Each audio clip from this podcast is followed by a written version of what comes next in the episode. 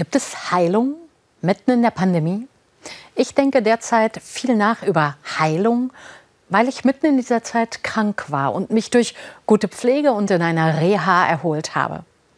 Gibt es Heilung zwischen verschärftem Lockdown, Kindern, die noch immer zu Hause bleiben müssen, Pflegenden und Ärztinnen am Limit, Kranken, Verzweifelten, Sterbenden? Gibt es Heilung?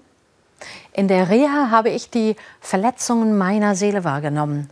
Enttäuschung und Wut, nicht so zu können wie sonst. Angst, dass es nie mehr so wird wie vorher. Ohnmacht. Aber dann konnte ich auch genießen, spazieren in der klaren Luft am Meer, Blick in die Weite, Wellen, Wolken, die tiefstehende Dezembersonne, viel Stille und Alleinsein. Gespräche, Yoga, Tanzen.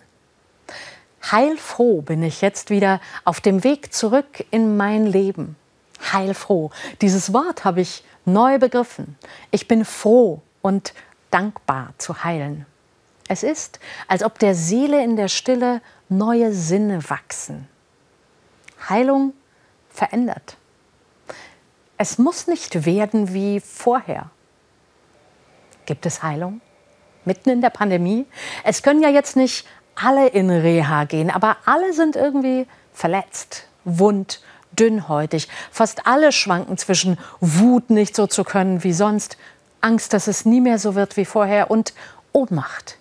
Wie geht Heilung für eine Gesellschaft? Wenn viele geimpft sein werden, werden lange nicht alle gesund sein oder gar heil.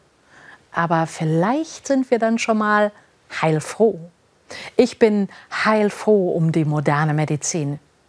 Dennoch, Medizin heilt nicht die Zersplitterung, die Sprachlosigkeit, die Not. In der Bibel wird vom Wunder der Heilung erzählt, immer wieder. Jesus kommt nahe, sieht genau hin, hört zu und legt die Hand auf die Wunde. Er hält die Begegnung mit dem Schmerz der anderen aus. Jesus heilt, Jesus berührt, wie die Pflegenden, die sich der Infektionsgefahr aussetzen. In dieser Nähe blüht Vertrauen, eine andere Art der Heilung. Heilung trotz Schmerz, trotz Angst, trotz Tod. Hinsehen, zuhören, die Angst des anderen aushalten, liebevoll die Seele berühren. Vielleicht ist das ein Weg für diese Zeit. Ich kann zuhören und hinsehen. Ich kann die Begegnung mit dem Schmerz der anderen aushalten. Das Wunder der Heilung. Vielleicht bedeutet das auch, dass wir eine andere Empfindsamkeit mitnehmen aus dieser Zeit. Dass wir die Schwächsten im Blick behalten, wie die Ärztin, die dem Sterbenden die Hand auflegt und sich Zeit nimmt für die Angehörigen. Wie die Jugendliche, die aus Rücksicht bewusst auf Party verzichtet die Kollegin, die gerade jetzt für die Versorgung Obdachloser kämpft und die Familie, die sich selbst isoliert, um weiter die Großeltern sehen zu können.